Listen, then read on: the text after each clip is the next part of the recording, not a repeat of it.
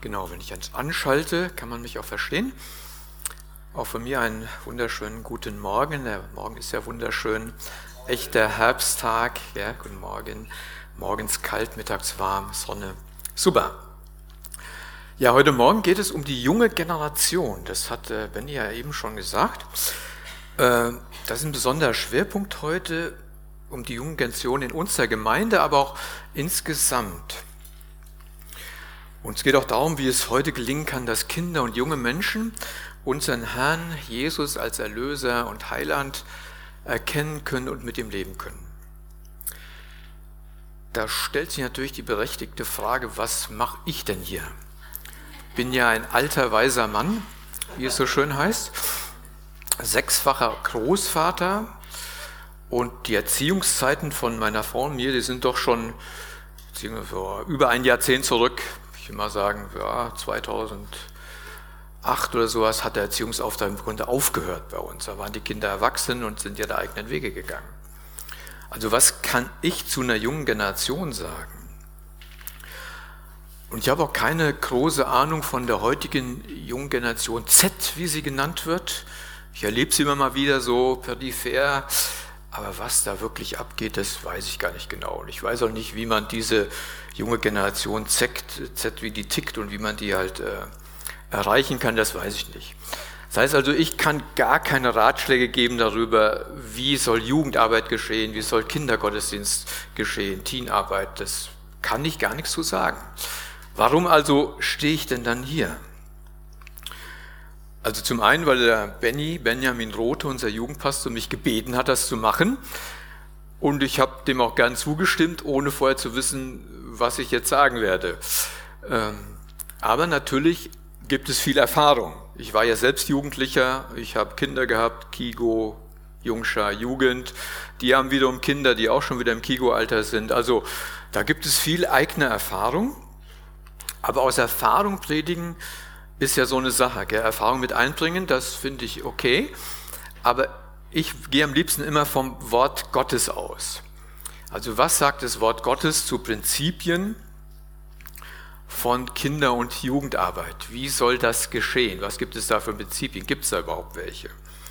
Und ich denke, es gibt natürlich welche, weil das Wort Gottes lehrt uns ja in alle Dinge. Und ich habe heute ein Bibeltext, wow, hoffentlich hält die Stimme durch. Ich habe heute einen Bibeltext ausgesucht, steht im Alten Testament, gibt im Alten Testament noch ein paar weitere Bibeltexte, äh, wo drin steht, wie Jung und Alt sozusagen zusammen, zusammen äh, wirken und leben sollen. Äh, dieser Text, den ich jetzt lesen werde, steht im äh, sechsten Kapitel von fünfte Buch Mose. Deuteronomium heißt das auch in Griechisch-Latein. Und es bedeutet so viel wie Wiederholung oder Erinnerung oder das zweite Gesetz. Das heißt, im fünften Buch Mose, da fasst Mose all das zusammen, was in den ersten vier Büchern sozusagen passiert ist. Und äh, er gibt dem Volk nochmal genaue Anweisungen und klare Richtlinien, was sie alles einhalten sollen, wenn sie dann in das neue Land eingehen sollen. Das heißt also, er wiederholt ganz vieles und gibt nochmal neue Impulse. Also das ist ihm ganz, ganz wichtig. Und äh, dieses sechste Kapitel, vor allem die Verse 4 bis 9, die gelten auch als das Glaubensbekenntnis von Israel. Ja, das ist das Glaubensbekenntnis von Israel. Das haben die äh, frommen Juden überall an ihren Türen hängen und sonst wie und haben dann die Gebetsriemen um ihre Arme. Also diese Verse sind für das Volk Israel außerordentlich wichtig. Und äh, bevor wir den Text lesen, würde ich gerne nochmal mit uns beten. Ja, Jesus, wir danken dir, dass du hier bist. Wir danken dir, Herr, dass du uns in alle Dinge leiten willst. Wir danken dir, himmlischer Vater, dass du uns alles offenbart hast, was wir müssen müssen, damit wir so leben, wie du es willst. Und wir danken dir für dein Wort, Herr, dass ich, ja, dass ich uns äh, offenbart, wie du bist. Wir danken dir für dein Wort und wir beten, Herr, dass du Weisheit gibst zum Reden und Weisheit zum Hören und äh, beten dich an, Herr. Amen. Ja, ich lese mal diese äh, neun Verse, lese ich mal aus 5. Mose 6, äh, die Verse 1 bis 9 und dann gucken wir mal, was es für uns zu bedeuten hat, wie wir das übertragen können von dem Volk Israel auf uns heute. Ich lese ab Vers 1. Und dies ist das Gebot, die Satzungen und die Rechtsbestimmungen, die der Herr, euer Gott, euch zu lehren geboten hat, dass ihr sie tun sollt in dem Land, in das ihr zieht, um es in Besitz zu nehmen. Dass du dem Herrn, deinen Gott, fürchtest und alle seine Satzungen und Gebote hältst, die ich dir gebiete, du und deine Kinder und deine Kindeskinder, alle Tage deines Lebens, damit du lange lebst. So höre nun Israel und achte darauf, sie zu tun, damit es dir gut geht und ihr sehr gemehrt werdet, so wie es der Herr, der Gott deiner Väter, verheißen hat, in einem Land, in dem Milch und Honig fließt. Und jetzt kommen so diese für Israel ganz wichtigen Sätze. Höre Israel, der Herr ist unser Gott, der Herr allein. Und du sollst den Herrn, deinen Gott, lieben mit deinem ganzen Herzen und mit deiner ganzen Seele und mit, deinem ganzen, mit deiner ganzen Kraft. Und diese Worte, die ich dir heute gebiete, sollst du auf dem Herzen tragen und du sollst sie deinen Kindern einschärfen und davon reden, wenn du in deinem Haus sitzt oder auf dem Weg gehst, wenn du dich niederlegst und wenn du aufstehst. Und du sollst sie zum Zeichen auf deine Hand binden und sie sollen dir zum Erinnerungszeichen über deinen Augen sein und du sollst sie auf den Pfosten deines Hauses und an deine Tore schreiben. Soweit mal der Text aus 5. Buch, äh, 5. Mose, Kapitel 6. Und äh, ich möchte vorausschicken, bevor ich äh, es weiter ausführe, dass dieser Text für das Volk Gottes geschrieben ist. Er ist nicht für eine säkulare Welt geschrieben, er ist für das Volk Gottes geschrieben. Und er ist also für Menschen, Eltern, Großeltern oder eine geistliche Gemeinschaft geschrieben, die Gott vertraut, die mit Gott lebt. Für die ist es geschrieben. Für das Volk Gottes, Israel, aber natürlich auch für uns als Gemeinde. Welche Werte und was überhaupt wollen wir unseren Kindern vermitteln, unseren Kindern mitgeben ins Leben? Was ist uns da besonders wichtig? Das ist eine Frage, das sind Fragen, die sich alle Eltern, alle Mütter, alle Väter immer wieder stellen. Was ist das Wichtigste? Was will ich meinen Kindern vermitteln? Was ist das denn? Was will ich ihnen mit auf den Weg geben, auf ihren Lebensweg geben? Was sollen sie von mir lernen? Für das Volk Israel war und ist klar, dass die heranwachsende Generation, die Kinder, die Jugendlichen, die Teens, die heranwachsen, dass die die Zukunft des Volkes und der Gemeinschaft sichern. Und Kinder spielen auch in der Tora, also in den ersten Bücher Mose, fünf Bücher Mose, eine ganz wesentliche Rolle. Man sieht die heranwachsende Generation und will sie prägen. Kinder sind unsere Zukunft. Das ist ganz sicher. Die sind die Zukunft des Volkes, die sind die Zukunft der Gemeinschaft, die Zukunft der Gemeinde, die sind immer Zukunft. Kinder, junge Generation ist die Zukunft. Das heißt, wenn wir uns also Gedanken über die Zukunft machen wollen und sollen, dann müssen wir uns unbedingt Gedanken machen über die junge Generation. Da hilft es nichts, Angst zu haben für irgendwelche Entwicklungen, sondern wir müssen uns um die junge Generation kümmern. Und wir müssen unser höchstes Augenmerk darauf richten, auf unsere Kinder und die Heranwachsenden. Gott sagt dem Volk hier, und er sagt damit auch uns, was ist das Entscheidende für die Zukunft der jungen Generation und damit auch für unsere Zukunft? Was ist das Entscheidende? Was muss die junge Generation lernen? Tja, steht jetzt hier geschrieben, was muss die junge Generation lernen? Das, was wir auch immer wieder neu praktizieren und lernen müssen. Ja, das Entscheidende ist, ob die zukünftige Generation den Gott der Bibel von ganzem Herzen lieben wird.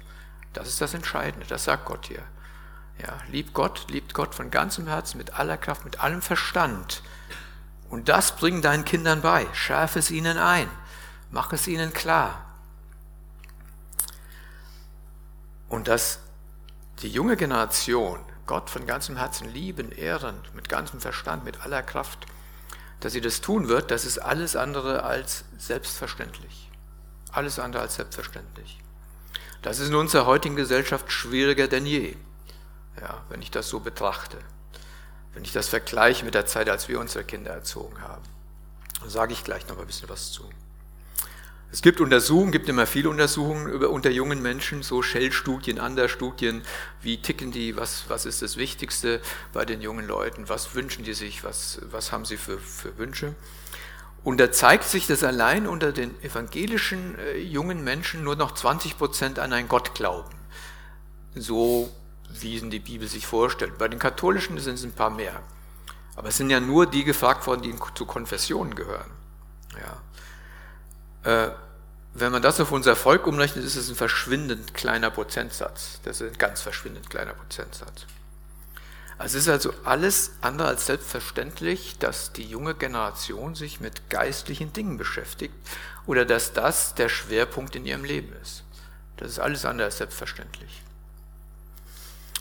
Und auch im evangelikalen Bereich, also auch unter den sogenannten Christen, ist es überhaupt nicht mehr klar, an welchen Gott wir glauben sollen oder wer Jesus Christus für uns ist. Ja, also wenn es Veröffentlichungen gibt im, äh, unter den Jugendverantwortlichen im, im Bund Freie Evangelischer Gemeinden oder evangelisch frei unter den Baptisten, wenn man das liest, dann muss man sagen, gut, das ist nicht mehr der Gott, an den ich glaube, das ist nicht mehr der Gott der Bibel. Und das ist ein, Grund, ein großer Grund, traurig zu sein, traurig und demütig zu sein, dass das gerade auch schon in der evangelikalen Welt so Fuß fasst. Ja. Und wir müssen alles dafür tun, wir in unserer Gemeinde oder alle, dass das nicht der Fall wird, dass wir immer diesen Herrn, den wir eben besungen haben, dass wir den auch so sehen und anbeten, ja. Es gibt also so viele Dinge, die prägenden Einfluss auf unsere Kinder haben. Also natürlich gibt es heute die sozialen Medien, da waren wir noch ein bisschen bewahrt. Das iPhone wurde 2007 erfunden, da waren wir schon fast fertig mit der Erziehung. Das heißt, die heutige Generation ist einfach immer im Internet. Ja, die sozialen Medien sind immer im Internet. Gibt es auch Untersuchungen natürlich unter Covid, in den Covid-Zeiten letzten Jahr gibt es im Durchschnitt über zehn Stunden täglich hat jeder junge Mensch im Internet verbracht. Vor Covid war es ein bisschen weniger. Gut, jetzt kam Homeschooling und die ganzen Geschichten dazu, das war ja nochmal eine, eine zusätzliche Sache. Also das muss man sich vorstellen. So viele Stunden verbringen junge Menschen im Internet. Ich weiß ja gar nicht, wie viele Stunden ihr im Internet verbringt. Also ich verbringe schon auch äh, Zeit da, aber also zehn Stunden sind es nicht, das muss man schon sagen. Das schaffe ich gar nicht mehr. Genau. Und übers Internet werden ja überwiegend Inhalte vermittelt, ähm, und Werte vermittelt, die dem Wort Gottes völlig widersprechen. Also es gibt auch gute Inhalte bei YouTube, also Bible Project oder man kann auch Predigten angucken oder das kann man alles machen, auch im Internet. Das ist aber auch nur so ein verschwindend kleiner Prozentsatz. Das meiste ist alles anders, als Gott es sieht. Ja.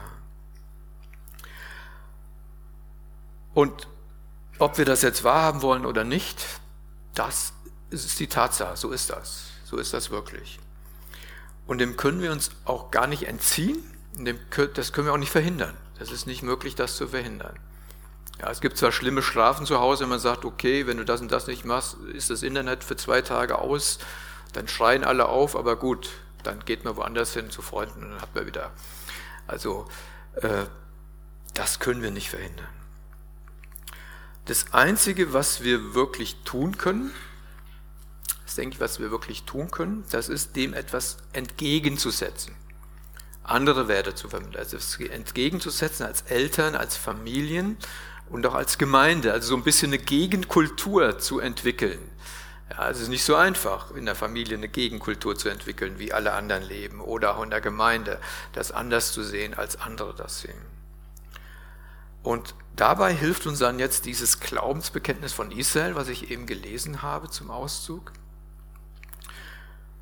Und diese Worte, die Worte Gottes sind ja eben nicht nur Worte, sondern sie sind ja Leben und Kraft für uns. Sie sind immer Leben und Kraft. Also wenn ich das Wort Gottes lese, ist es immer Leben und Kraft für mich. Ja. Und dahinter stecken ja Werte, die das Leben eines Menschen positiv beeinflussen. Und hier kommt jetzt dieses Hauptgebot, ja, dieses Hauptgebot in Vers 5. Da steht geschrieben, und du sollst den Herrn, deinen Gott lieben mit deinem ganzen Herzen und mit deiner ganzen Seele und mit deiner ganzen Kraft. Da steht das geschrieben. Das ist also die Forderung Gottes an uns. Das ist die Forderung Gottes an uns. Er sagte, das sollst du machen. Ja. Das ist fürs Volk Israel nicht anders als bei uns auch. Dieses Gebot wird ja im Neuen Testament wiederholt von Jesus und auch von anderen. Also das sollen wir machen. Das ist die Forderung Gottes an sein Volk, an uns heute, an jeden persönlich, besonders natürlich an die Erwachsenen in erster Linie. Und da kommt ja gleich die Frage, wie ist das bei dir? Die du hier sitzt oder zuschaust, wie ist das bei dir? Ja. Kannst du das sagen, dass du Gott von ganzer Kraft, mit deiner ganzen Seele, mit deinem Verstand, mit allem, dass du ihn liebst? Kannst du das von dir sagen? Könnte man sagen, gut, wie kann ich das messen? Habe ich ein Gefühl für Gott oder nicht? Oder was ist, der, was ist das Kriterium, ob ich sagen kann, dass ich Gott liebe oder nicht?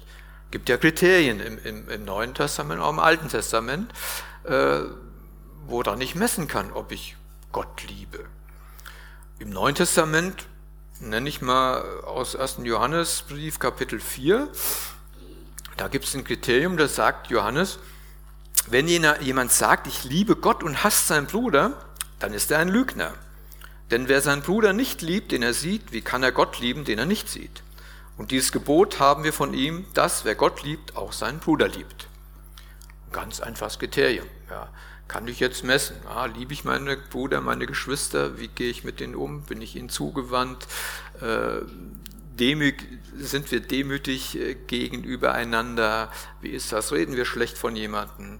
Äh, vergeben wir schnell? Oder wie läuft es halt? Wie sind wir, wie gehen wir mit unseren Geschwistern um?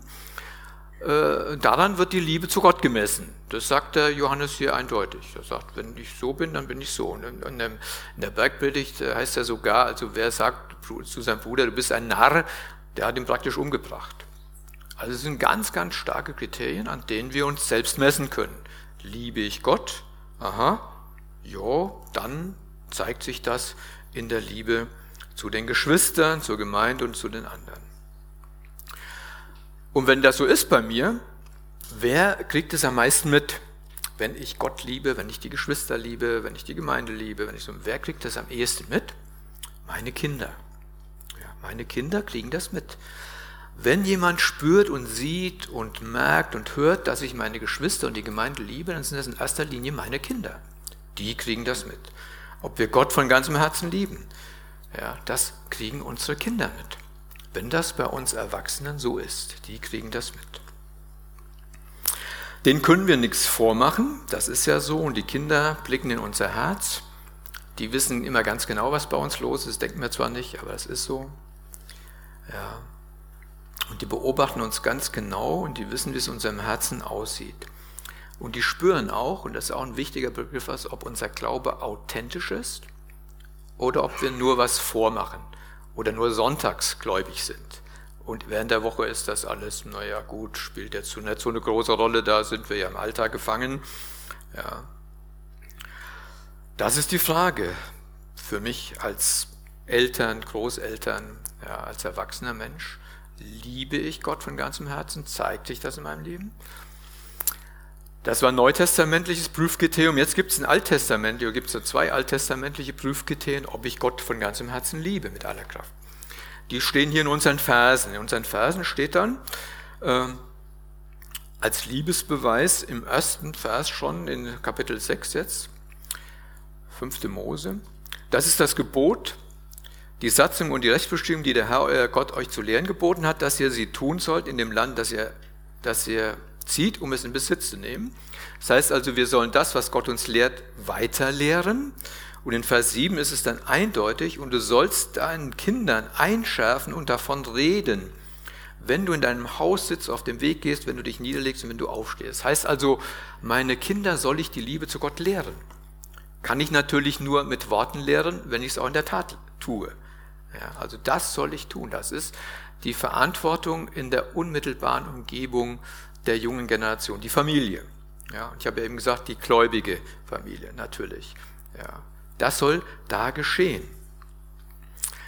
Und nach der jüdischen Tradition war es klar und selbstverständlich, dass der Vater seine Kinder aus der Tora vorgelesen hat. Fünf Bücher Mose, das haben die immer wieder gelernt. Die wussten also genau die Satzungen und die Bestimmungen, was zu tun ist, wie ich Gott lieben soll. Das wurde denen immer wieder vermittelt, immer wieder vermittelt. Ja.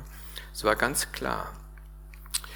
Und dieser Unterricht, das war auch keine Einbahnstraße. Das heißt, da wurde nicht nur von vorne immer äh, so Glaubenssätze gesagt und die mussten sie wiederholen, sondern es wurde auch das Verständnis, musste auch geweckt werden bei den jungen Generationen. Dann haben die Fragen gestellt. In Vers 20 hier im sechsten Kapitel, da steht dann drin, wenn dich nun dein Sohn in Zukunft fragen und sagen wird, was sind das für Zeugnisse, Satzungen, Rechtsbestimmungen, die euch der Herr, unser Gott, geboten hat? Also die Kinder waren, äh, jungen Leute waren angehalten, auch Fragen zu stellen, das zu verstehen, das will ich verstehen. Warum hat uns das der Herr gegeben? Was sind das für Sachen? Woher kommt es? Ja. Ja, und was ist denn dann, wenn diese Fragen gestellt werden? Man könnte jetzt sagen, wer kann darauf eine Antwort geben? Geh doch mal zu deinem Pastor. Ja, frag doch mal deinen Pastor, ob der die Antwort geben kann auf deine Fragen, die du hast. Oder die Jugendmitarbeiter, Kiko-Mitarbeiter, die könnten das doch vielleicht, oh, der fragt den Lehrer. Oder Erzieherin im, im Kindergarten. Die kann man ja alle fragen. Und es wäre toll, und es gab vielleicht mal eine Zeit in Deutschland, als dann alle darauf die gleichen Antworten gegeben haben. Ist aber lange, lange her. Aber die stehen hier gar nicht drin, die werden hier nicht aufgeführt. Also da wird kein anderer aufgeführt. Wer, wer ist hier gefragt? Ganz klar, die Eltern sind gefragt, die Großeltern, wenn man so will, die Großfamilie. Ja, es sind die gefragt, die da drumherum sind. Die sind gefragt. Da ist niemand gefragt, da ist auch keine Gemeinde gefragt. Da sind die gefragt, ja, die die Familie bilden. Und das ist im Wort Gottes immer ganz klar. Das Wichtigste, die wichtigste Beziehung ist immer die Beziehung zwischen Kindern und Eltern. Also ein Kind geht mit seinen Fragen zu Mama und Papa, vielleicht noch zu Oma und Opa. Aber das ist so die Umgebung, in der Kinder groß werden. Und dann muss man sich Zeit nehmen dafür, mit den Kindern über diese Dinge zu reden oder den Heranwachsenden. Ist ja je nachdem, nach dem Alter, wie, wie immer das ist, gibt es Auseinandersetzungen oder auch nicht. Ja. Aber man muss sich Zeit dafür nehmen, über die Fragen des Glaubens zu sprechen. Also das heißt, damit ist klar, dass die Unterweisung und die Prägung im Glauben in erster Linie in der Familie geschieht. In der Familie, in der Großfamilie, in diesem Rahmen. Und das wird dann in der Gemeinde fortgesetzt. Die Gemeinde ist eine Ergänzung dazu. Ja, die Gemeinde ist nicht der Platz, wo man sagen kann, gut, alles, was über Glauben und Bibel ist, das lernst du in der Gemeinde. Sondern das ist erstmal zu Hause der Fall und dann wird es in der Gemeinde fortgesetzt oder erweitert oder wird dann äh, unterstützt und geholfen, wie das am besten gehen kann. Was soll denn der Inhalt der Unterweisung sein? Sagt Gottes auch, was soll ich denn denn weitergeben meinen Kindern? Was soll ich denen denn sagen? Da gibt es hier die Antworten nach diesem Vers 20, gibt es Verse 21 bis 24 im sechsten Kapitel. Dann heißt, du sollst zu deinem Sohn sagen, wir waren Knechte in, des Pharao in Ägypten und der Herr führte uns mit starker Hand aus Ägypten und der Herr tat vor unseren Augen große und schreckliche Zeichen und Wunder in Ägypten an dem Pharao und an seinem Haus. Uns aber führt er von dort heraus, um uns hierher zu bringen und das Land zu geben, das er unseren Vätern geschworen hat. Also in Israel war klar, sie haben ihren Kindern erzählt, was der Herr alles Wunderbares an ihrem Volk getan, was sie erlebt haben oder was die Vorfahren erlebt haben. Also das, was Gott tut.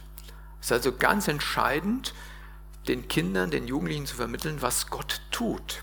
Ja, kein theoretischer Glaube. Nicht zu sagen, ja gut, du musst glauben, dass Gott der Herr ist und der Schöpfer ist, sondern du musst sagen, du musst glauben, dass Gott der Erretter ist, weil er hat uns aus Ägypten ausgeführt. Er hat uns beschützt, er hat uns bewahrt. Er hat große Wunder getan, um uns zu retten. Ja, das ist passiert, das ist tatsächlich passiert. Es ist immer ganz entscheidend in der Bibel zu sehen und zu erzählen, was Gott tut. Das ist ganz zentral. Und im Alten Testament war natürlich die Befreiung aus Ägypten für Israel ganz zentral. Ein Gott, der großes Wunder tut und der schreckliche Unglücke bringt über die, über die Ägypter, die Gottes Volk angreifen wollen. Also lehren heißt nach jüdischem Verständnis erzählen. Man sollte erzählen, Glaubenserfahrung erzählen. Also ich bin nicht gegen Katechese oder so, dass man sagen kann, gut, also Katechese heißt ja Glaubensgrundsätze zu lernen, aber das ist ja auch sowas mit Frage und Antwort. Ich weiß nicht, wer aus der evangelischen katholischen Kirche kommt, wer äh, ja, das miterlebt hat im Katechumänenunterricht, da ist ja auch so, der Katechismus von Luther ist Frage-Antwort. Ja, Frage-Antwort, damit er sich meinen Glauben begründen kann. Das ist eine gute Sache, das zu machen. Aber das ist nicht das Entscheidende. Das Entscheidende ist zu erzählen, was Gott tut. Und da müssen wir nicht auf alles eine Antwort haben. Ja, es gibt ja viele Wunder im, in der Bibel, wo ich, das kann ich ja nicht erklären. Da steht also, die zogen durchs Schilfmeer, das Wasser wurde geteilt, die einen zogen durch, dann kam das Wasser zurück. Wie kann ich das? Ich kann ich nicht erklären, kann ich nur erzählen. Kann ich sagen, das ist passiert. Die Israeliten konnten das auch nicht erklären. Die haben gesagt, das ist passiert. Gott hat gesagt, ich tue das und er hat es getan. Ja. Und dann kommt es natürlich entscheidend darauf an, und jetzt kommt die Anwendung für uns heute, dass wir von dem erzählen, was Gott in unserem Leben tut. Also ich soll meinen Kindern, meinen Kindeskindern, der jüngeren Generation erzählen, was Gott in meinem Leben tut, heute tut oder getan hat, was Gott, dabei Gott lebendig ist und das tut. Ja. Wie hat Gott dich aus der Sklaverei befreit? Der Sklaverei der Sünde, der Sklaverei der Schuld, der Sklaverei von Angst. Wie hat Gott dich daraus befreit? Hat er das getan? Sklaverei von Abhängigkeiten. Was habe ich erlebt? Was erlebe ich jetzt gerade mit Gott? Das ist das, was meine Kinder interessiert. Ja. Dann erzähle ich vielleicht einmal von Mose, der sagt, ich kann nichts, ich kann das nicht machen, ich bin da völlig überfordert, ich, wer bin ich schon? Wer hat das in seinem Leben noch nicht erlebt? Ich habe es in meinem Leben schon mehr als einmal erlebt. Ich, das schaffe ich nicht. Das ist einfach eine Nummer zu groß für mich. Und äh, wieso soll ich das jetzt tun? Ja. Und dann weiß ich aber, Gott ist in den Schwachen mächtig. Das hat er verheißen. Also in aller Schwachheit stelle ich mich vorne hin, sage was zur jungen Generation und äh, denke, ja, der Herr wird es irgendwie machen. Der wird äh, davon was weitergeben, weil es ist ja sein Wort. Oder wie ich das durch das Meer, das hat einer geschrieben, durch das Meer des Selbstzweifels gegangen bin und Gott hat mir einen Weg gebahnt dadurch. War ein bisschen poetisch. Oder man kann von seiner Taufe erzählen. Das macht Paulus auch im 1. Korintherbrief Kapitel 10. Da vergleicht er die Taufe mit dem Durchzug durchs Schilfmeer. Kann ich erzählen. Ja, das größte Wunder, das Gott an mir verbracht hat. Wie bin ich zum Glauben gekommen? Wie hat er mich errettet? Ich hatte jetzt eine schöne Begegnung im Seniorenzentrum. Habe ich meine Mutter besucht und da war eine Nachbarin da und die sagt dann zu mir, so ganz unvermittelt, ja, wir zwei gehören auch zusammen. Denke ich, kenne sie gar nicht, gell? So. Sagte ich, ja, sie machen doch mal hier Bibelschulen. Sag, ja, äh, ich bin auch ein Eigentum Jesu. Da dachte ich, super, da habe ich mich gefreut. Da ich, das ist ja toll. Und auch diesen Begriff fand ich toll. Ich bin ein Eigentum Jesu. Nicht, ich habe mich bekehrt, ich habe mich für Jesus entschieden, sondern ich bin ein Eigentum Jesu. Paar 80 Jahre, ich weiß gar nicht so. Kommt auch aus Herborn-Silbach übrigens, da ging Isemann in die Gemeinschaft gegangen. Das war ein sehr schönes Erlebnis, denke ich. Ja, das wollen die Kinder wissen. Wie bin ich ein Eigentum Jesu geworden? Wie, wie ist das gegangen? Ja. Und da gibt es immer wieder Geschichten, viele Geschichten aus dem eigenen Leben, die Gott groß machen, die Gott groß machen. Und das müssen wir erzählen. Also der jüngeren Generation immer wieder. Und dazu brauchen wir auch Begegnungspunkte. Und da hören wir vielleicht nachher noch mal ein bisschen was von Benny auch zusammen, wie sich die Jugend weiterentwickeln soll, die, die äh, junge Generation hier bei uns in der Gemeinde. Ja, jetzt noch, wie haben wir das bei uns zu Hause gemacht? Vielleicht noch was Praktisches äh, vom, vom eigenen Erleben. Wie haben wir es zu Hause gemacht, diese, diesen Bibelvers, äh, diese Worte umgesetzt? Wie haben wir das gemacht? Ähm, ich bin ja in einem völlig säkularen äh, Elternhaus groß geworden. Also meine Eltern sind, waren nicht gläubig, ich habe zu Hause nichts von der Bibel gehört. Klar, man musste in, den, in die evangelische Kirche gehen. Äh, meine Frau kommt aus einem ganz, ganz engen, äh, frommen Elternhaus. Da gab es kein eigenes Programm für Kinder. Die Kinder wurden von klein auf hier in den großen Gottesdienst mitgenommen und sind immer da geblieben. Ja, gab es kein extra Programm. Das heißt, wir hatten keine Prägung, wie macht man das zu Hause. Das kann gut oder schlecht sein, ja. Also muss, muss was ausprobieren. Gut, dann haben wir schon gesagt, also für uns ist wichtig, dass wir Gottes Größe und Liebe zu, dass wir die Liebe zu ihm, dass wir das unseren Kindern vermitteln. Das müssen sie, müssen sie verstanden haben, dass Gott in unserem Leben äh, das Wichtigste ist und dass er auch für sie, für sie Leben das Wichtigste werden soll. Ja. Und dann, als sie Kleinkinder waren natürlich, äh, hat meine Frau Lieder vorgesungen und dann haben wir Geschichten erzählt und ganz toll fand ich immer diese Kinderbibeln von Kees de Kort, das konnte man schon früh lesen, die Bilder gucken und dazu die Geschichten erzählen. Das haben die geliebt, äh, bis, also etliche Jahre geliebt, haben wir jetzt einen Satz äh, unseren, äh, unserem Sohn mitgegeben nach England, weil die wollten das auch gerne mal, dass sie das in England mit den Kindern machen können. Tolle Sache, das war eine tolle Sache, bis zum gewissen Alter. Dann haben wir sie natürlich immer in die Jungschar gebracht, weil es gab Jungschar. Meine Frau hat zeitweise mitgearbeitet in der Jungschar. Haben sie Jungschar gebracht, da waren die immer happy. Jungschar, Zeltlager haben sie gemacht. Da ist unser Sohn zum Glauben gekommen in einem Zeltlager mit einer anderen Gemeinde zusammen. Dann kam der Teenkreis und die Jugend. Und es war immer viel Fahrerei, das muss ich schon sagen. Also man war immer ganz oft unterwegs. Fahrerei war meist meine Sache, so nachts um zwölf die Kinder aus der Jugend abholen meine Frau geht gern früher schlafen, dann habe ich das gemacht. Das war aber toll, weil dann war man immer nah dran. Dann konnte man sich schon mal unterhalten, was habt ihr gemacht oder wie war es denn so? Das war, war eine prima Sache. Man konnte immer am Erleben der Kinder teilhaben, bis, äh, bis fast zum Erwachsenenalter. Und dann hatten wir immer einen positiven Austausch mit den Jungschar-Mitarbeitern, Mitarbeitern oder mit der Jugend. Wir hatten damals auch einen Jugendpastor, den habe ich immer zum Essen eingeladen, sind wir zusammen ausgegangen, haben wir geredet über unsere Dings und hatten gesehen, oh, wir ziehen alle an einem Strang. Das war total schön, muss ich sagen. Und unsere Kinder wurden sehr, sehr gut geprägt. Und äh, auch noch mehrere andere wurden da sehr, sehr gut geprägt. Aber es war schon ein Zusammenspiel, will ich mal sagen, zwischen Eltern und äh, den Mitarbeiterinnen und den Mitarbeitern der Gemeinde. Das war, eine, war ein sehr gutes Miteinander. Das war toll. Und für uns als Familie war es halt immer klar und auch immer wichtig, dass die Gemeinde unsere Großfamilie ist. Ja, die Gemeinde war für uns die natürliche geistliche Fortsetzung unserer leiblichen Gemeinde. Das war für uns immer ganz klar. Und das haben unsere Kinder auch so erlebt. Ich weiß noch, wenn wir im Urlaub waren, die hatten noch keinen Führerschein, dann musste der Opa sie zur Gemeinde fahren oder zur Jugend fahren, obwohl er nicht gläubig war, nicht keine Ahnung, was da passiert, aber er hat sie gefahren. Hat er gemacht, gell? weil ihnen das auch dann wichtig geworden ist. Natürlich gab es viele Diskussionen, als so die Teens wurden, ja, diese geistliche Diskussionen am Abendessen, haben meine Frau gesagt, hier, du solltest jetzt abends beim Essen immer da sein, es gibt Diskussionen. Da ich, gut, dann bin ich immer da. Da gab es Diskussionen, ja. Auseinandersetzung mit Denkvoraussetzungen, Auseinandersetzung mit Schule, mit Evolution, mit ganz verschiedenen Philosophien, gab es Gespräche, Auseinandersetzungen. Und äh, dazu muss man sich Zeit nehmen. Da muss man sich einfach Zeit nehmen. Das kann man nicht in der Jugendstunde alleine abdecken. Das geht gar nicht. Da muss man zu Hause sich Zeit nehmen. Das heißt, in der Zeit war das alles herausfordernd, weil Teens ja nicht so einen Bock hatten jetzt auf eine Andacht oder sowas. Das äh, ja, muss man sich was anderes überlegen. Es war sehr herausfordernd. Aber der Glaube und die geistliche Einordnung unseres Lebens, also geistliche Einordnung unseres Lebens, was geschieht, also das war immer bei uns präsent und das ist bis heute selbstverständlich. Wir sind ja in der Welt verteilt und wir skypen ab und zu. Und dann gibt es aber immer das Thema, was ist bei euch in der Gemeinde los? Was macht ihr dann so?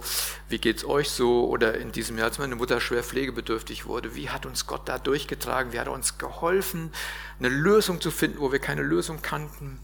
Und so, und dann freuen wir uns zusammen, dass wir geistliche Erfahrungen gemacht haben. Ja, so viel zu uns. Vielleicht glorifiziere ich auch manches, weil es ist ja schon ein paar Jahre her. Aber so ungefähr war es bei uns. Und ich weiß, dass die Zeiten heute ganz anders sind. Die Zeiten sind ganz anders. Ja. Der Stress und Druck für die Eltern ist wahrscheinlich viel größer, als er für uns war. Der Zeitplan ist enger, die Zeiten sind besonders herausfordernd. Ja. Und trotzdem bleibt die Frage, was ist das Wichtigste für mein Kind? Was ist das Wichtigste für mein Kind? Sollen sie erleben, dass ich Gott von ganzem Herzen und mit aller Kraft und meinem ganzen Verstand liebe? Und will ich meine Kinder so prägen? Oder sind mir andere Dinge wichtiger? Ich habe Gespräche immer mal geführt, auch mit Eltern und mit dem Vater, also die nicht jetzt zur Gemeinde gehören. Dann gab es den einen, der sagt, ja, wenn Sonntags so ein tolles Wetter ist wie hier, Gottesdienst gut und schön, aber Motorradfahren ist toller. Ich fahre dann doch lieber Motorrad, weil die Sonne scheint ja nicht immer. Naja, ob meine Eltern jetzt, meine Kinder dann äh, immer da zur äh, Jugend gehen, das ist ja auch nicht so wichtig. Also man kann ab und zu mal gehen oder auch mal nicht. Das kann man ja immer selbst entscheiden, wie ist denn das so? Oder jemand anders sagt, ja, bei uns zu Hause, da wird sonntags immer die Predigt doch äh, sehr stark äh, auseinandergenommen und so und auch überhaupt sind wir ja nicht mit allem so einverstanden, was da ist und so. Na gut, das kriegen unsere Kinder schon mit, aber das äh, ist ja auch, äh, ist ja, ist ja so halt. Gell. Ja, gut, das ist halt so, aber wenn ich den Kindern nicht die Liebe zu den Geschwistern und zur Gemeinde vermittel, dann werden sie die nicht haben. Das ist völlig unmöglich. Sie werden die nicht haben. Ja, sie werden auf Distanz gehen und werden kritisch sein und wissen nicht so richtig, wo sie, wo sie sich zu Hause fühlen sollen. Eine ganz schwierige Geschichte. Und da, denke ich, sind wir Erwachsene schon gefragt, äh, weise zu sein, sehr weise zu sein, wie und wann wir über was reden. Wenn Dinge nicht in Ordnung sind, muss man darüber reden, ist ja klar. Aber muss man darüber reden, wenn die Kinder da mit dabei sind, das ist die Frage. Das weiß ich nicht, ob man das machen muss. Ich, wir haben das nicht gemacht, ja. Ja, kommen wir zum Schluss. Ich hoffe, dass es deutlich geworden ist, dass die Verantwortung für die junge Generation nicht alleine oder ausschließlich oder schwerpunktmäßig bei einem Jugendpastor liegt oder bei Mitarbeitern im Kindergottesdienst oder bei Mitarbeiterinnen und Mitarbeitern in der Jugend im Teamgeist. Da liegt nicht die Hauptverantwortung, ja, sondern die Hauptverantwortung liegt bei uns allen. Ich würde mal sagen, bei uns allen. Die Familie ist besonders gefragt, aber im Zusammenspiel der Generationen in der Gemeinde und die Gemeinde gehört ja zusammen. Kinder und Jugend ist ja nicht ein Teil, ist ja nicht irgendwie die. Früher habe ich so gedacht, muss ich mal dazu sagen, da habe ich umgedacht. Da habe ich gedacht, naja gut, solange das Kinder und Junge sind, gehören die nicht wirklich zur Gemeinde, ist ja Kinder und Jugend. Da habe ich umgedacht, hat mir auch das Wort Gottes geholfen, sagen, gut, das ist Teil der Gemeinde, das ist ein ganz, ganz wichtiger oder der entscheidende Teil der Gemeinde, damit Gemeinde gelingen kann. Das ist die junge Generation. Und das ist auch mein Wunsch und mein Gebet, dass wir das erkennen, wie entscheidend es ist, die junge Generation als Teil der Gemeinde zu betrachten, als positiven Teil der Gemeinde zu betrachten, auf den Gott auch ein besonderes Augenmerk legt. Das macht Gott. Gott hat Kinder lieb. Ja, das ist klar. Und er liebt die junge Generation. Er will sie zu gottesfürchtigen Menschen machen. Und wir als Erwachsene im Glauben sind herausgefordert, für sie zu beten, sie zu ermutigen, ihnen Zuwendung und Liebe zu geben, unser Erleben mit Jesus weiterzugeben, im positiven Austausch, in der positiven Begleitung mit der Jugendmitarbeitern und den KIGO-Mitarbeitern zu sein, sie auch zu ermutigen.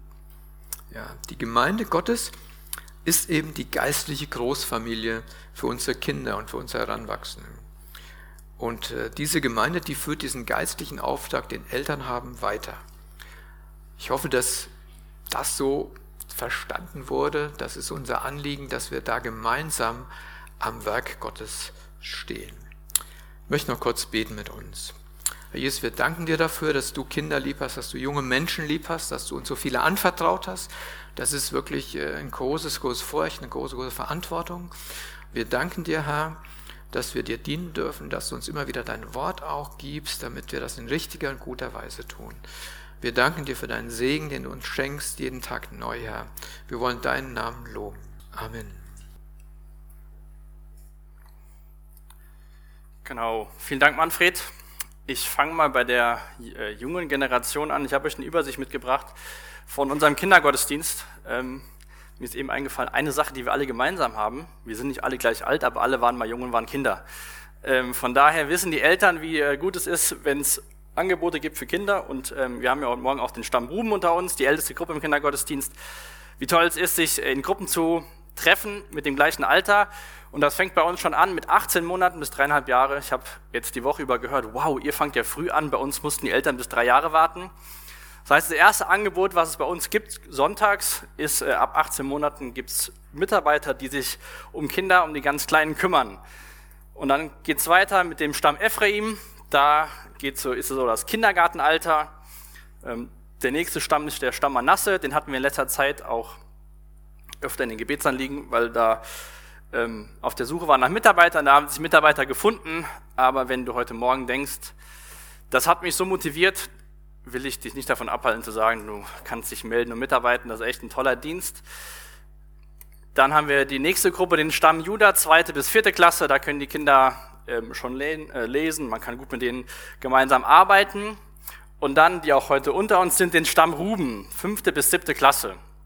Ist man auf einer neuen Schule, wechselt die Schule, die erste größere Veränderung nach vier Jahren der Einschulung. Und da hat sich in den letzten Monaten auch schon so die erste Entwicklung in den Gedanken ähm, stattgefunden. Und zwar steht hier Stamm Ruben fünfte bis siebte Klasse. Wer jetzt aufmerksam seine Kinder beim Stamm Ruben abgibt oder dann mal da schaut, ähm, war das lange Zeit fünfte bis achte Klasse. Und ähm, seitdem ich vor ja, zwei Wochen, vor vier Jahren ähm, hier angefangen habe, haben mich diese Fragen immer bewegt, wie kann man gut den nächsten, der nächsten Generation dienen? Wie kann man gut Kinder und Jugendliche erreichen? Und eine Sache, die mich immer so beschäftigt und die ich dann auch mal hier und da mit Menschen geteilt habe, sind so Lebensabschnitte. Wir alle haben verschiedene Lebensabschnitte. Wir haben viele äh, kleine Kinder, da steigen ähm, Erwachsene werden zu Eltern und ähm, haben Verantwortung für kleine Kinder. Wir haben Leute unter uns, da sind die Kinder schon aus dem Haus, hat der Manfred von berichtet. Und auch Kinder und Jugendliche haben verschiedene Lebensabschnitte. Wir haben hier die, die Grundschule, die sich fast widerspiegelt im Stamm Juda, dann geht's los mit dieser weiterführenden Schule. Und dann ist so ein großer Batzen Teenie-Alter, so sage ich mal 13 bis 19. Ähm, es tun sich ganz neue Möglichkeiten auf. Vielleicht fährt man schon, äh, muss man bei uns am Land ziemlich sicher mit dem Bus zur Schule fahren. Ähm, man ist vielleicht schon mal früher da, man lernt wieder neue Leute kennen. Und ähm, wir haben eben gesehen, wie wichtig dieser Punkt Familie ist. Wir sind Gemeindefamilie, wir wollen gemeinsam diesen Kindern und Jugendlichen dienen, ganz klein schon angefangen. Und ähm, Paulus schreibt im ersten, äh, im Kolosser Kapitel 1 in Versen 28, 29, dass es ein Anliegen von ihm ist, dass Menschen persönlich Jesus nachfolgen, dass sie zu geistlich reifen Menschen werden.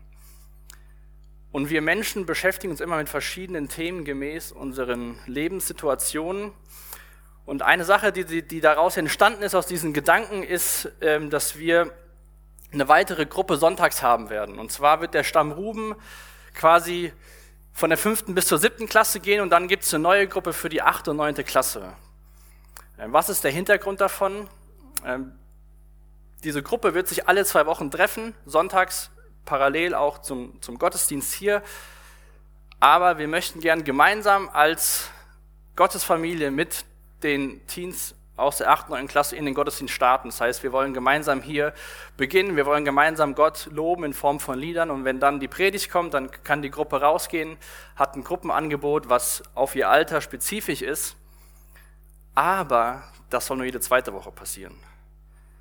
Jede zweite Woche wird diese Gruppe, ich hab, wir haben es mal Teens genannt, in ihre Gruppe gehen und in der anderen Woche sind sie einfach bei uns im Gottesdienst dabei, weil ich glaube, dass es einfach wichtig ist, dass wir, was auch eben durch den Text in Mose und auch was der Manfred gesagt hat, wichtig ist, ein Augenmerk darauf zu haben, dass wir auf den Kindern dienen wollen und dass wir den Kindern Jesus näher bringen wollen und nicht, dass sie dann sagen, ach, der Gottesdienst, da gehe ich gar nicht hin, ich schlafe lieber aus. Da sind nur alte Leute, die hören eine halbe Stunde oder dreiviertel Stunde jemandem zu und singen und was will ich denn da eigentlich? Sondern das ist unser Wunsch, dass durch diese Entwicklung ihr Stammruben, die ihr älter seid, das hier auch zu eurem Zuhause macht, mit euren Eltern gemeinsam Gott anbetet, aber trotzdem nicht sofort voll dabei seid, sondern noch alle zwei Wochen könnt ihr mit euren Mitarbeitern in eure Gruppe gehen.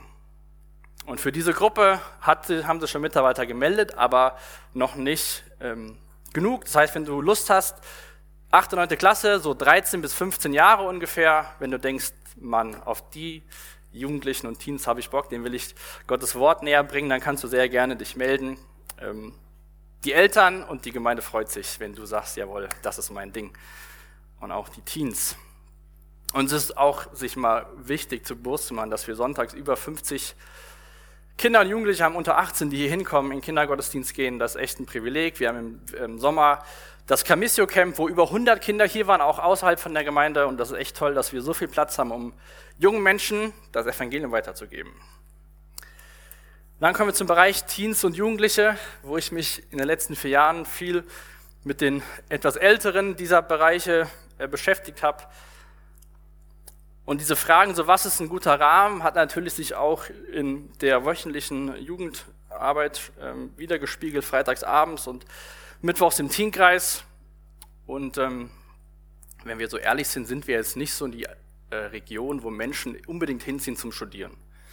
Meine Frau hat das gemacht, das lag aber eher darin, dass ich hier gewohnt habe und ist dann ähm, drei Jahre oder fünf Jahre, anderthalb Stunden hin zur Uni und wieder zurück, anderthalb Stunden. Das heißt, Menschen, die mit der Schule fertig sind, die die Welt erkunden wollen, die verlassen meistens Mittelhessen. Ähm, sie gehen in größere Städte, gehen ins Ausland. Aber wir haben auch viele Menschen, Anfang 20, die dann sagen, jawohl, Mittelhessen, Herborn ist so schön, hier gibt es eine gute Gemeinde, hier bleibe ich zu Hause, hier ziehe ich sogar hin. Und so ist für mich so ein Punkt, so mit dem Wechsel in die 20er, abgeschlossene Schule, Abitur, vielleicht kommt man von einem FSJ zurück und weiß nicht, wo man sein Ei so hinlegen will, so ging es mir zumindest damals. Ich habe ein FSJ gemacht und habe dann gedacht, so, puh, da wieder hin zurück. Genau, bin dann von meiner alten Gemeinde hier hingekommen, weil ich irgendwie doch sowas Neues wollte, aber schon meine Ausbildungsstätte hatte und dachte, gut, die jetzt über den Haufen zu werfen, das wäre auch nicht so schlau, sollte besser mal anfangen. Aber viel Zeit, viel Leben, viele Freunde findet man im gemeindlichen Kontext und da war für mich eine Folge zu sagen, hier, ich guck mal, was es so gibt. Haus 4, wer war dabei? Genau, war ich da sonntags morgens, ähm, hatte, weiß ich gar nicht, ich hatte Platz gefunden, glaube ich, in diesem kleinen Raum, wo das Video an der Leinwand war. Und dann sagte der Peter Hoffmann, ja, hier, guck mal da, nach dem Gottesdienst, der Michael, ist der Jugendpastor und so, musst mit dem mal reden und so. Ja, da war ich so 18, 19, nee, ich war 19, ich hatte, konnte Auto fahren, hatte meine Ausbildung begonnen und dann habe ich sehr schnell angefangen, freitagsabends auch in die Jugend zu gehen, ähm, hatte mein FSJ bei WDL am Starnberger See gemacht und dann auch irgendwann gemerkt, so gut, es wäre eigentlich gut, auch sich ähm, in der Gemeinde zu beteiligen, mitzuarbeiten. Früher war ich viel bei WDL ähm, und wenig in der Gemeinde und habe dann gemerkt, dass es gut ist, sich da zu investieren, wo man geistlich zu Hause ist. Und ähm, bin jetzt von bisschen noch Teilnehmer, schon seit dann über zehn Jahren dabei. Und ähm, diese Fragen und Dinge, die meinen Kopf bewegt haben, fassen gut Psalm 127, Vers 1 zusammen. Wenn ihr eine Bibel dabei habt, könnt ihr das gerne mal aufschlagen. Da haben wir uns auch letztens freitags abends mit beschäftigt, mit diesem Pilgerpsalm. Und der Psalmist schreibt da, wenn der Herr nicht das Haus baut, dann mühen sich alle, die daran bauen, vergeblich. Das heißt, es ist wichtig, dass wir immer wieder Gott fragen, was ist dein Wunsch für uns als Gemeinde, was ist dein Wunsch für uns als Kigo, was ist der Wunsch für uns als Stamm Ruben als Beispiel, dass wir schauen, dass Gott wirklich das Haus baut. Ähm, sonst sind viele Mühen, alle Mühen umsonst. Und ähm, wie ist das bei uns im Bereich Teens und Jugendlichen? Wir haben verschiedene Sachen, die wir gemeinsam machen. Das ist einmal die Sommerfreizeit, ähm, immer Ende Juli in Österreich, meistens am Schloss. Ähm, die letzten Jahre machen wir das gemeinsam mit der Jugend aus der Calvary Chapel Freier Grund und davor noch mit Siegen, aber die machen mittlerweile aufgrund der Größe ihre eigene Freizeit. Dann machen wir gemeinsam Campfire. Das haben wir vor ein paar Jahren angefangen. Das bedeutet, wir sind freitagsabends oben am Hof bei Neustadt, haben Lagerfeuer und ähm, übernachten entweder unter freiem Himmel im Tipi oder im Fadi-Haus, frühstücken noch gemeinsam samstags und gehen dann unsere Wege. Und das sind so besondere Sachen, wo wir auch Teenkreis und Jugend so zusammenbringen wollen, dass sie sich kennenlernen und dass auch da der Übergang wieder leichter gemacht wird, weil man sieht, hey, die habe ich schon mal gesehen, die kenne ich. Und dann hatten wir immer Anfang des Jahres eine Konferenz. Die war jetzt letztes Jahr war sie nicht da, die Konferenz, ähm, weil genau es nicht so ganz geklappt hat wegen unseren Umständen. Ähm, vor zwei Jahren hatten wir das das letzte Mal ist immer so ein Wochenende am Ende der Weihnachtsferien, Winterferien, wo wir gemeinsam ins Jahr starten, Freitagabend, ganzen Samstag und Sonntagmorgen, ähm, wo es dann um Themen gibt, die das Alter bewegen. Eine Sache sind immer Sachen Identität, Gottes Wille, geliebt sein, dann auch immer mehr, wenn man das auch in der Schule mitkriegt, so wie kann man jungen Menschen dabei helfen, wirklich, dass Gottes Wort vertrauenswürdig ist. Das war das Thema bei der letzten Konferenz. Und so haben wir dann einen gemeinsamen Start in das Jahr. Und dann, was jetzt auch lange nicht stattfinden konnte, aber jetzt wieder stattfindet, ist das Mädelsfrühstück für alle Mädels aus Teamkreis und Jugend. Einmal im Monat bei einem Mitarbeiter zu Hause trifft man sich samstags, frühstückt, man spricht, teilt das Leben. Ähm, zeitlang wurden auch, vielleicht waren einige von euch schon dabei, äh, Damen aus der Familie eingeladen, die Zeugnisse gegeben haben, um auch da wieder Ältere kennenzulernen. Also es geht uns viel darum, wie lernt Jung und Alt sich kennen, wie kann man da Gemeinsamkeiten finden, wie kann man da zusammenfinden. Und dann wollen wir jetzt, haben wir uns viele Gedanken darüber gemacht und gebetet, wollen wir das gerne auch in der Woche tun. Dass wir nicht nur diese besonderen Sachen gemeinsam machen, sondern wir wollen mittwochs und freitags gemeinsam zusammenlegen und dann da den jungen Menschen behelfen, hoffentlich eine eigenständige Beziehung zu Jesus zu entwickeln. Vor zwölf Jahren ungefähr gab es Menschen, die die Mittwochsgruppe, den Teenkreis angefangen haben. Damals, als ich zur Gemeinde kam, 2008, Ende 2008, ähm, war es so, dass wir, ich war, kam da mit 19 in die Jugend und es war immer so ein Alter, so 16, 17 bis Mitte 20, war freitagsabends, war die Jugend, junge Erwachsenen und ähm, habe mich da pudelwohl gefühlt, habe Freunde gefunden, habe hier Fuß gefasst. Und dann haben Leute aus dieser Gruppe von freitags festgestellt, hey, wir brauchen was, um die nächste Generation, um die Jüngeren zu erreichen, haben den Teenkreis angefangen, wo dann Kinder hinkommen konnten oder Jugendliche schon hinkommen konnten ab zwölf Jahren. Und ich habe das eben schon erwähnt, diese, diese Lebensabschnitte.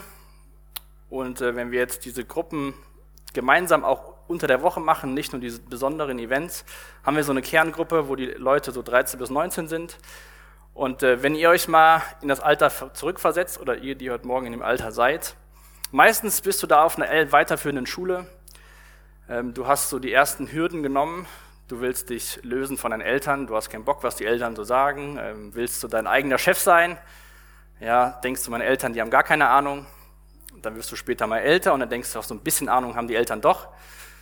Und dann später, wenn du eine Kinder hast, sagst du, ach, ich frage besser mal die Eltern, wie die das so gemacht haben.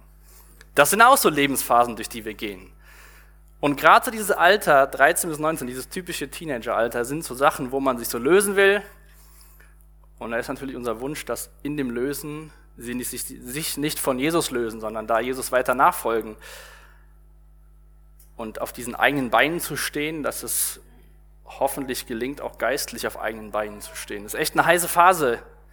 Ähm, ihr Eltern, die ihr Teenies in dem Alter habt, wisst das. Und ihr anderen, die sie hatten, wisst es auch zu schätzen, dass es echt sehr herausfordernd ist. Und da wollen wir gemeinsam Familie zu Hause, Gottesfamilie zusammen, aber auch unter der Woche mit Mitarbeitern, den, den Teens und Jugendlichen dabei helfen, sich vielleicht gegen eine Party und zu viel Alkohol, sondern für den Freitagabend zu entscheiden. Oder zu sagen, ich mache jetzt nicht irgendwo einen Wochenendtrip, sondern ich komme im Sommer mit auf die Freizeit.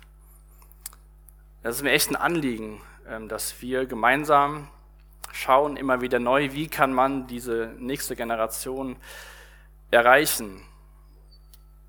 Und auch die Abende an sich, für euch, die ihr dabei seid, sehen gar nicht so anders aus. Für die Eltern, die gerne ein bisschen Rahmenbedingungen haben wollen. Es geht los, freitags um 19 Uhr. Da starten wir gemeinsam mit Spielspaß. Es gibt einen Gottesdienst, Predigt mit Lobpreis, so wie sonntags, aber altersspezifisch. Und danach gibt es ähm, was Gemeinsames zu essen und wir haben Spaß. Und meistens bleibt man sehr lange, ich bin, je älter ich geworden bin, nicht mehr ganz so lange geblieben. Aber es war auch nicht untypisch, dass ich bis um zwölf oder eins da war und dann ähm, auch schon bis zwei oder drei. Aber es ist immer gut, man weiß, wo man ist bis drei, wie man weiß nicht, wo treiben die Kinder sich so rum. Aber wir wollen versuchen, von 19 bis 22 Uhr so unsere, unsere Hauptanliegen mit Gemeinschaft, mit Gottes Wort, mit Lobpreis, mit Essen abzudecken, aber es gibt bewusst kein offizielles Ende bei diesen Abenden. Das Wochenende, ähm, genau.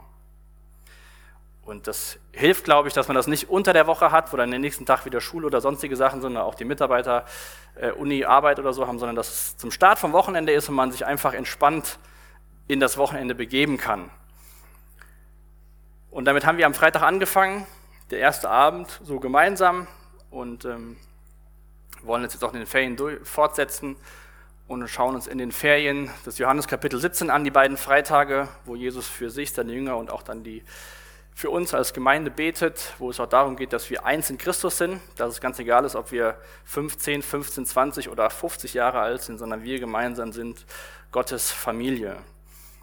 Und so eine Sache, die immer wieder uns ein Anliegen war, ist, wie können wir es immer wieder der nächsten Generation ermöglichen, gute Übergänge zu finden. Wie können wir ihnen dabei helfen, Freunde zu finden? Und wir haben jetzt den Stamm Ruben, der geht jetzt bis zur siebten Klasse.